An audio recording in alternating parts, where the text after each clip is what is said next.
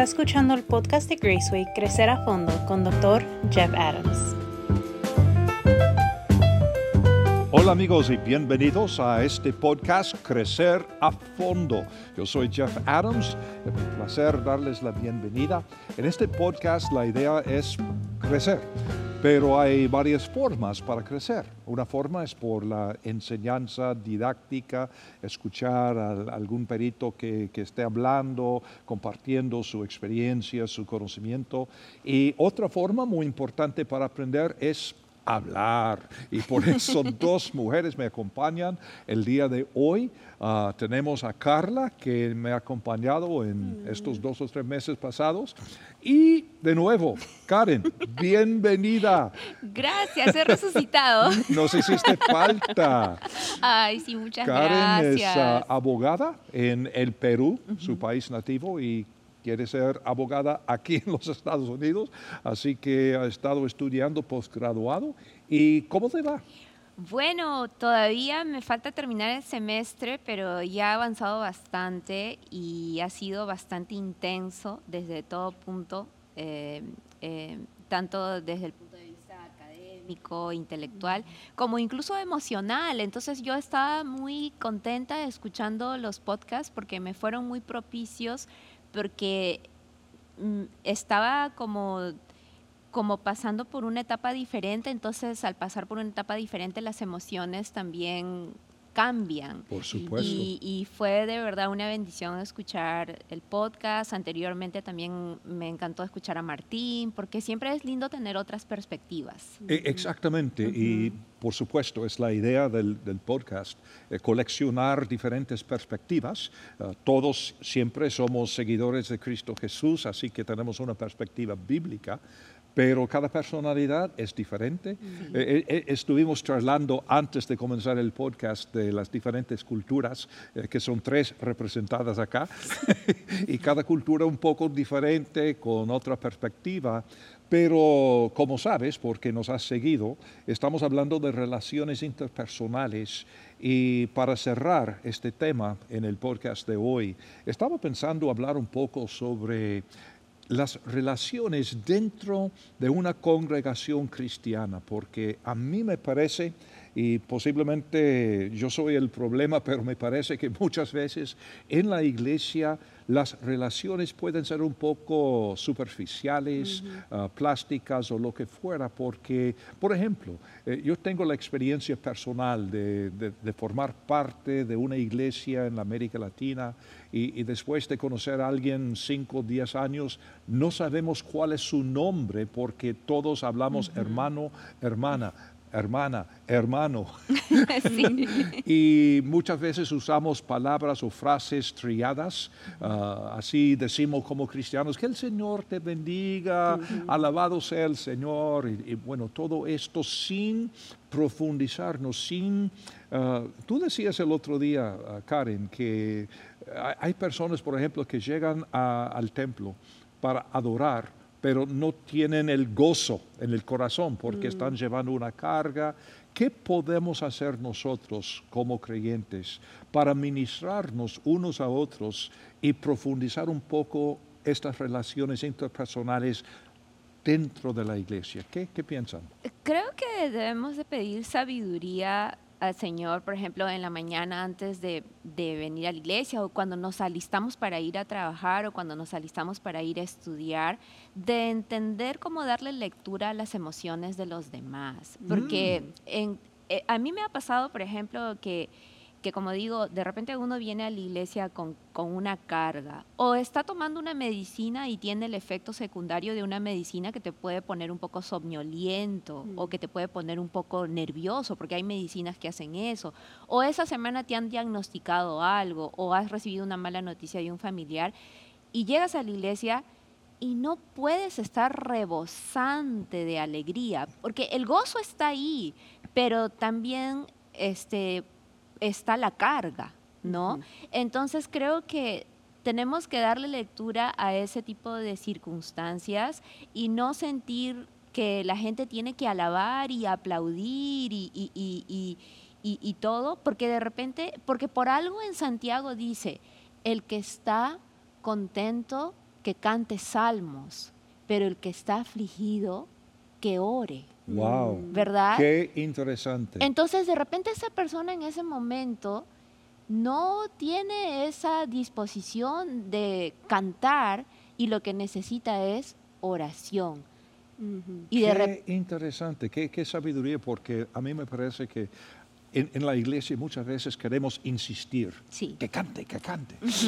Sí, y a veces yo, yo entiendo que tal vez los, los que están en la música, obviamente el deseo de ellos es que la, la, la congregación se identifique con la alabanza, pero parte de esa identificación es también el, eh, el que puedan desfogar esa carga, ¿no? Por eso la importancia de, de como entremezclar alabanzas que son como alegres y alabanzas que son como para venir a los pies del Señor y llorar, ¿no? Eh, Es cierto que sentimos nosotros muchas veces como creyentes la carga artificial de pensar que tenemos que resolver los problemas de todo el mundo. ¿Qué piensas, Carla? Eh, pienso que sí me gustó mucho lo que dijiste de la música, quería decirlo, me. Pensando en la música, ¿verdad? Sí, que eh, yo termino, acabo de terminar un libro, eh, Winning, the, Wa- Winning the War in Your Mind, ganando la batalla en tu Ah, mente. sí, cómo no, claro. Y, y algo que él dijo que él estaba, o sea, él estaba en un momento que no podía ni continuar lo que estaba haciendo y que él tuvo que parar y, y simplemente adorar al Señor. Como que, y es importante, lo- me gustó lo que dijiste porque muchas veces sí hay alabanzas como que vamos a celebrar y uno a veces no está para celebrar. Uno tiene algo en su corazón o algo en su, en su vida que yo estoy como que, ¿cómo yo voy a celebrar? Entonces hay unas alabanzas y hay un momento que es, un- es llorar al Señor Sí. y decirle como que estoy sufriendo demasiado, pero aún así tengo que aceptar que tú, tú estás reinando, o sea, como que, y hay alabanzas que eso, que, que hasta en la Biblia salen, que es como que voy a llorarle al Señor. Y me acordó mucho de ese libro que acabo de terminar, y él habló sobre Pablo y Silas cuando estaban en la cárcel, y dice, Ujú. probablemente ellos tenían heridas abiertas en ese momento, ahí sentados con heridas abiertas, tenían, o sea, no estaban bien, pero a la misma vez estaban como que, mira, estamos aquí y el Señor nos dejó, o sea, no estamos muertos y significa que no, no ha terminado con nosotros, dijo él. Y yo me quedé como que, que ellos están cantando con heridas abiertas, sentados en una... Pero, pero sí, o sea, hay muchas, hay diferentes tipos de, y como, como dijiste, como la lectura, como que, este, ver, o sea, como ser empático, si es la palabra correcta, Ah. y, y aceptar. Y permíteme, Carla, si bien es cierto, Pablo y Silas estuvieron cantando, pero por ejemplo, Juan Bautista nunca cantó cuando Mm. estuvo en la cárcel. Y justo estuve escuchando la vez pasada eh, de una iglesia de Lima también, eh, eh, algunos hermanos que hacen servicio de oración eh, por YouTube en la Alianza Ujú. Cristiana y Misionera de San Borja, donde yo iba de chiquitita. Y me encanta, siempre me, me conecto, y, y justo hablaban de eso, ¿no? Que por ejemplo, este, Juan el Bautista llamó a los discípulos de Jesús y les preguntó, por favor, ¿pueden preguntarle si Él es el Cristo? ¿Por qué? Porque Él al estar en la cárcel tal vez se acongojó y, Ujú. yo, y, y dudó. Mm. Él que había preparado camino para el Señor en ese momento de soledad y de encierro, mandó a preguntar si el Señor era el que había de venir. Y Ujú. otra circunstancia, cuando Pedro estaba encarcelado, la iglesia en la casa es- es- es- estaba llorando y, y llorando y orando. Ujú. O, o sea, Sí. cada circunstancia es diferente. Sí. Sí, sí, y, y- y- y eso, ¿no? O sea, eh, yo creo que como, como cristianos nuestra obligación es levantarnos y decir, dame la lectura correcta, ¿no? Porque también hay cosas chistosas, no chistosas, pero lo que me refiero es que hay diferencias culturales Sí. tan grandes Claro. en, en, en las bodas, como estábamos conversando antes, ¿no? De Que era algo gracioso que tú me- nos estabas contando que... que una boda aquí, eh, cuando por primera vez fui a una boda aquí, A- Aquí es en los Estados en los Unidos, Estados para Unidos, los sí. que están viendo. Sí. En Puerto Rico una boda dura mucho, incluso el tiempo de, de la, como en la iglesia, ¿sabes? Que siempre hay un tiempo de, la- ceremonia, pienso que. Y eso era, eso es larguísimo en Puerto Rico, es una predicación larga y es lo que, de momento, el, ah, lo que me dijo el Señor, y es larguísimo. Entonces la primera vez que fui a una boda aquí fue bien rápido. Entonces eso rápido, no sé, te pone como que, espérate, ¿se quieren casar hoy? Pero es bien diferente, es bien, bien diferente, es bien rapidito, todo está bien, eh, bien planificado, nadie viene tarde, nadie está tarde. Es como que la cultura es muy distinta. Y nos fuimos bien rápido. Y yo, oh, wow, me preparé. Me puse todo ese Mm. maquillaje. Pero yo temo que muchos co- eh, de, de nosotros, cuando alguien viene a la iglesia triste o con una carga, eh, la tendencia es queremos predicarle, queremos eh, resolver el problema, decirle que, que- qué tiene que hacer para estar contento. Y, y posiblemente lo que necesitan es simplemente alguien para estar a su lado y, y no decir nada. O comer. O comer. Siempre está bien comer. Porque estaba, a mí me encanta el profeta Elías. Ah, sí, sí. sí. porque es muy, no sé, tiene un desparpajo total en sus, en sus acciones y, y, este, es muy transparente y expresivo. Entonces, a mí lo que me sorprende de él, porque a veces yo me siento como él, ¿no? Que, que, que había hecho algo tan portentoso, ¿no? Había llorado, había orado para que descienda la lluvia y la lluvia descendió. Había orado para que descienda el fuego y el fuego descendió. Y en eso luego esta reina Jezabel, creo, ¿no? Lo Mm. amenaza y va y entra en un conflicto personal y llora y le dice al Señor, basta, Con pensamientos suicidiales. con pensamientos suicidas. Entonces yo digo, este, tuvo, felizmente tuvo esa sinceridad de decirle al Señor todos sus sentimientos, Mm. Pero mucho era producto de su cansancio físico. Imagínate la energía en, en esta lucha contra los poderes satánicos. Claro. Ah. Y por eso el cansancio, ¿no? Sí, por eso el ángel viene y le ofrece, o sea, le dice, come, bebe, ¿no? Entonces a veces em, descuidamos el aspecto físico. A mí me estaba pasando un poco eso, pastor, porque em, en la universidad, en la escuela de derecho acá en los Estados Unidos, ellos la diseñan de tal manera que sea como un full-time job. Ajá. Entonces, entre ir a clases, lecturas y asignaturas eh, y exámenes, tú, ellos calculan que tú vas a invertir ocho horas por día, ¿no? Entonces, 40 horas a la semana, como si fuese un trabajo full time. Eso estamos hablando de una persona que habla el inglés como lengua nativa. Y a mí me ha costado más horas. Entonces yo en un momento no sentí que no iba a poder, más o menos como en la quinta semana. Por eso dije que mis Ahí emociones... entran las emociones.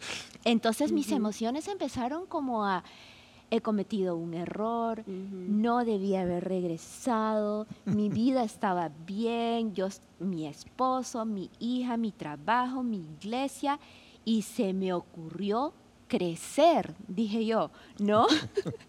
y se me ocurrió avanzar en mis metas personales y, y me en- entré como en un torbellino de emociones que me acuerdo que porque era tan intenso que yo salía de una lectura, entraba a otra, salía de una asignatura, entraba a otra, más ir a las clases, más los trabajos, más esto, más los exámenes y, y entonces en ese momento yo este justo estaba escuchando los podcasts, ¿no? De que las Oh. emociones son una señal, un mensajero de que algo está pasando. Y bueno, me acuerdo que hubo un día que tuve que ir a conversar con mi amiga Laura, la que también es abogada y que ha hecho todo lo que yo estoy haciendo, pero ella ya lo hizo. Y, y con Michael, ot- otro abogado de la oficina, que ellos, ellos dos son muy amigos míos, y fui y les dije, ¿qué estoy haciendo mal? ¿Por qué me siento así? Pero me dijeron, no, no estás haciendo mal, esto es normal. Y hablé con uno de los profesores y me dijo, Karen, lo que tú estás sintiendo lo sienten todos los estudiantes de derecho porque la carga es grande. Entonces, este, bueno, haciendo una comparación, ¿no? De que yo, este, conversando con otras personas, este, eh, me decían, ¿sabes qué? Tienes que, no tienes que, tienes que dejar ese sentimiento de culpa atrás, tienes que ser muy organizada, tienes que, este, me empezaron a dar como consejos, ¿no? Y, y bueno, a lo que yo voy es, em, en cierto modo me sentí como Elías, porque también era como parte del cansancio físico lo que me estaba pasando. Y piensa, uno piensa cuando, cuando todo se pone así, todo se aprieta, decimos en Puerto Rico. Pensamos como que, ¿qué estoy haciendo mal? Y es como que, pero ¿quién? Yo me digo a mí misma, ¿quién te dijo que si iba a ser así, como que tan? Y es como que Sí. vuelvo y me dicen, me dicen, porque yo ni me dicen, acuérdate, o sea, mira lo que estás haciendo. Es como que mira la big picture, o sea, la foto grande. Mira lo que estás haciendo, mira por dónde vas. Y por eso es difícil, pero, pero, pero sí, o sea, uno siente todo eso. Y yo me acuerdo también, algo que se me hizo bien difícil en la universidad, era eso también, que yo, mi primer idioma era español, y también culturalmente es normal tanta carga en la universidad aquí. Y allá, por lo menos en Sí. Puerto Rico, no es tanto así, es un poco más, y es como más, pero aquí ya está todo, cuando tú miras el, ya está todo listo, hasta el final del año, esta- estas son las tareas, todas las semanas hay como tres o cuatro, y yo, Sí. ¿qué es esto? Y creo que también Ujú. que yo había dejado la universidad hace 20 años. O Ujú. sea, me gradué hace 20 años exactamente, ¿no? Y, y pues ya yo tengo carga familiar y, Ajá. y ya Mm, no me estoy jovencita. otro mundo. Es otro Ujú. mundo. Entonces era como que mi cerebro estaba como que fuera de forma, no lo sé. Sí. Y me acuerdo que tuve que llamar a Martín y Mónica porque este porque sentía que, que no estaba controlando mis emociones muy Ujú. bien, ¿no? Ahora, la pregunta, Karen, vienes a la iglesia en esta condición, cansada, ah, deprimida, ¿qué se puede hacer dentro de la iglesia un domingo por la mañana? Entras, me doy cuenta que, que no andas tan bien, triste, deprimida. ¿Qué puede hacer uno para ayudarte en este momento? Bueno, este, le voy a confesar algo que es lo gracioso. Dejé de venir a la iglesia por dos meses y recuerdo que le envié un email y le dije, pastor, estoy tan cargada con las lecturas y las tareas que voy a tener que hacerlo online. Y una de las cosas que me encantó de usted fue que no me juzgó. No me juzgó porque tal vez cualquier persona diría, ¿y por qué no vienes presencialmente? ¿Y por qué si, si, o sea, si, si eso es lo primero que tú debes hacer? Y no es que yo no, no de- o sea, dejé de asistir presencialmente, porque todo el domingo me la pasaba estudiando. Entonces, casi todos los domingos. Y bueno, regresé este último domingo porque yo dije, hasta- eh, viendo el calendario, viendo todas las tareas como tú dices y los exámenes, y que yo me quedé así, ¿no? Como, como tú dices, de, de acá, de cómo son de organizados y todo y toda la carga, dije, saqué mis cálculos y dije, yo no voy a poder regresar hasta este domingo. Y dicho y hecho, así lo hice. Di este último examen, eh, porque ya he dado unos exámenes finales, ya he terminado tres cursos, eh, me faltan dos, y dije, y regreso ese domingo. Y, y lo que me encantó fue, y tal vez esa es la respuesta, no juzgar. No juzgar, y yo creo que es algo que automáticamente, sin pensarlo, muchas veces hacemos en las iglesias. Queremos juzgar. Y, y por eso sale la prédica o el consejo no Sí. pedido. ah, Y, y me encantó cuando regresé el domingo, porque como mi mamá viene y todos le preguntaban, ¿dónde está Karen? ¿Dónde está Karen? Y, y ella decía, está estudiando, está estudiando. Y me encantó que yo vine, y tengo que ser honesta, y, y tal vez hemos madurado como iglesia. Este, varias personas se acercaron a mí y me dijeron, Karen, ¿cómo estás? Y, y una amiga mía muy querida, Ma- Marta Oyuela, me dijo, Karen, ¿cómo estás? Le dije, no te he visto, sí, he estado estudiando, sí, me dijo, tu mamá me dijo, me dijo, estamos orando para que, para que vayas bien en tus estudios. No estoy diciendo que esto lo voy a seguir haciendo. Yo me di cuenta que esto es algo excepcional y que voy a excepcional y que ah, estoy segura que el próximo semestre tal vez cuando tenga un examen fuerte no lo voy a hacer, pero regresar después de 20 años a estudiar con carga familiar, con el cerebro que todavía no está acostumbrado en otro idioma y en otro sistema, me forzó a hacer la iglesia online, solo por dos meses y luego ya, como digo, he regresado. Y tengo la sinceridad de compartirlo, ¿no? Porque cualquiera diría, ay, pero ¿y qué haces ahí compartiendo la palabra de Dios? Pero son las circunstancias. e- ¿no? Exactamente. Entonces yo creo que, como digo, es saber darle lectura a las circunstancias y, y- y como digo, a mí me encantó también cuando conversé con Martín, le dije, Martín, ¿sabes qué? Le digo, necesito que me ayudes porque no puedo, no estoy pudiendo sola controlar estos sentimientos de que tal vez he cometido un error. Me dijo, no, mira, me dijo, ¿tú te acuerdas cuando los israelitas salieron de Egipto? Me dijo, sí. Y al ver el desierto, al ver el reto que tenían por delante, miraron hacia atrás y dijeron, ¿por qué salimos de Egipto? Mm. ¿Verdad? Entonces me dice, yo me doy cuenta que te está pasando como lo mismo. En esa semana, ¿no? Porque fueron como entre la quinta y la sexta semana que me dio esa crisis y tuve que buscar ayuda y de ahí seguí para adelante, ¿no? Entonces, y me dijo, lo que yo me he dado cuenta es que, lo que me doy cuenta es que tú al ver el reto que tienes por delante, en cierto modo estás como, ¿qué hice? ¿No? Debí haberme quedado por ahí. Cuando tú sabes que cuando pases este desierto vas a estar en un mejor lugar, ¿no? Y yo más que un desierto lo veo como una montaña, porque la universidad tiene cosas maravillosas, ¿no? Entonces, este, y, y cuando él me dijo eso, y mi, mi, mi, o sea, mi- mis emociones empezaron a, controlarse y cuando hablé con Laura, que también me dijo, me dijo, mira, yo sé que tal vez el horario de tu familia ha cambiado, pero eh, hablé con otros abogados en la oficina y me dijeron, este es el peor semestre. Luego vas a entender lo que estás haciendo y, se, y va a ser mejor. Entonces, todos me dijeron, este semestre es el peor, pero luego vas a disfrutarlo mucho más. Y dicho y hecho, ¿no? Una vez que pude controlar esas emociones, escuchar los consejos, y hasta dije, Señor, no quiero ser ingrata. No, y eso yo le quería preguntar, ¿cuándo diferenciamos cuando uno puede venir al Señor y decir, Señor, esto es lo que siento, pero no caer en la queja? ¿Cómo Sí. diferenciamos eso? Bueno, yo creo que la, la diferencia es, es el hecho de que estamos reconociendo la lucha que tenemos. No, no necesariamente quejándonos, Señor, estoy enojado, Sí. Señor, estoy frustrado, Señor, estoy cansado. Es, es- es abrazar la emoción, pero esta emoción nos está señalando algún problema, posiblemente, como, como decías, una situación ah, única ah, dos meses o al- al- algo así, algo que sabemos que va a pasar, pero en el momento ¡uh! me está matando. Entonces es reconocerlo y entonces sentarnos en esta emoción para decir ahora, ¿qué está pasando? Ahora, ¿qué, qué puedo hacer? Y no- nos has dado una clínica de qué hacer, Karen, porque ¿qué hiciste? Eh, bu- bus- buscabas consejo Ajá. con, con amigos, eh, con pastores, eh, con, ah, con personas que, que son colegas en, en el mundo de trabajo, ni necesariamente cristianos, sino que han pasado por la misma experiencia. Esto para mí es, es, es algo muy, muy sabio.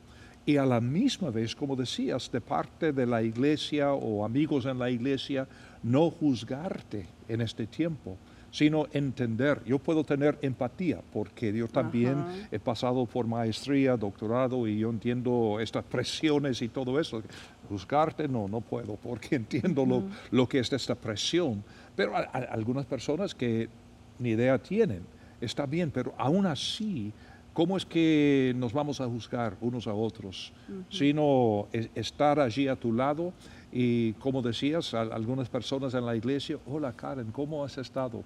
No, no entiendo, pero he estado orando por ti. Sí, eso me encantó. Me sentí tan contenta del domingo porque vine y, y pude conversar. Este, estuve conversando con algunas hermanas del servicio hispano y este y, y yo sentía que ya, como digo, había avanzado bastante y, y- y creo que me siento muy orgullosa de decir que que sentí esa madurez de las personas de decir, oye, sí, mira qué bien, este, este, estamos orando por ti, ¿no? Y como digo, fue algo excepcional, no, con esto no estoy diciendo, hermanos, dejen de asistir a la iglesia, porque honestamente lo he hecho virtualmente, ¿no?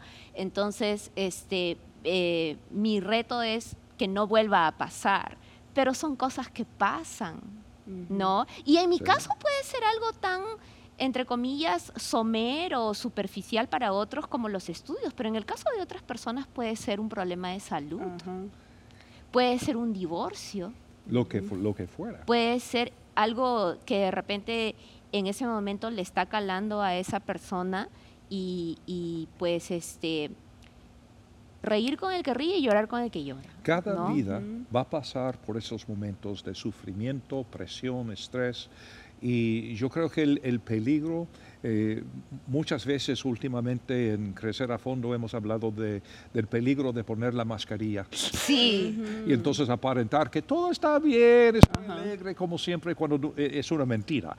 sí. Y por eso me encantan todas estas expresiones tan sinceras del sal- de los salmistas, no solo de David, porque hay otro bien conocido, creo que es Azafar, Ah, que Asaf, tiene unas expresiones maravillosas cuando a- en, eh, le dice no le des mi alma de tórtola a las fieras. Ah. Hasta poético, ¿no? Porque hay Sí. momentos de debilidad, de cansancio, que la persona puede decir, ¿sabes qué? En este momento mi alma se siente como el de una tórtola, Eso. ¿no? exactamente. Bueno, ¿qué, hemos dicho el día de hoy? Estamos hablando de, de cómo ayudarnos, ministrarnos unos a otros dentro de la iglesia. ah, cuando personas llegan con problemas y con ah, pensamientos extraños y con cargas y todo esto. Y hemos dicho que quizá lo mejor es no juzgarnos unos a otros. Ah, al contrario, muchas veces lo que necesitan las personas que llegan a la iglesia eh, con una falta de, gozo, eh, podemos ofrecerles empatía, podemos simplemente ofrecerles nuestra presencia, entendimiento. Así que muchas gracias por estar con nosotros el día de hoy. Y como siempre, si esto ha sido una ayuda para ti, entonces favor de compartir este link con amigos, con familiares, con personas que tengan necesidad. Y aquí estamos para acompañarles de hoy en ocho en otro episodio de Crecer a Fondo.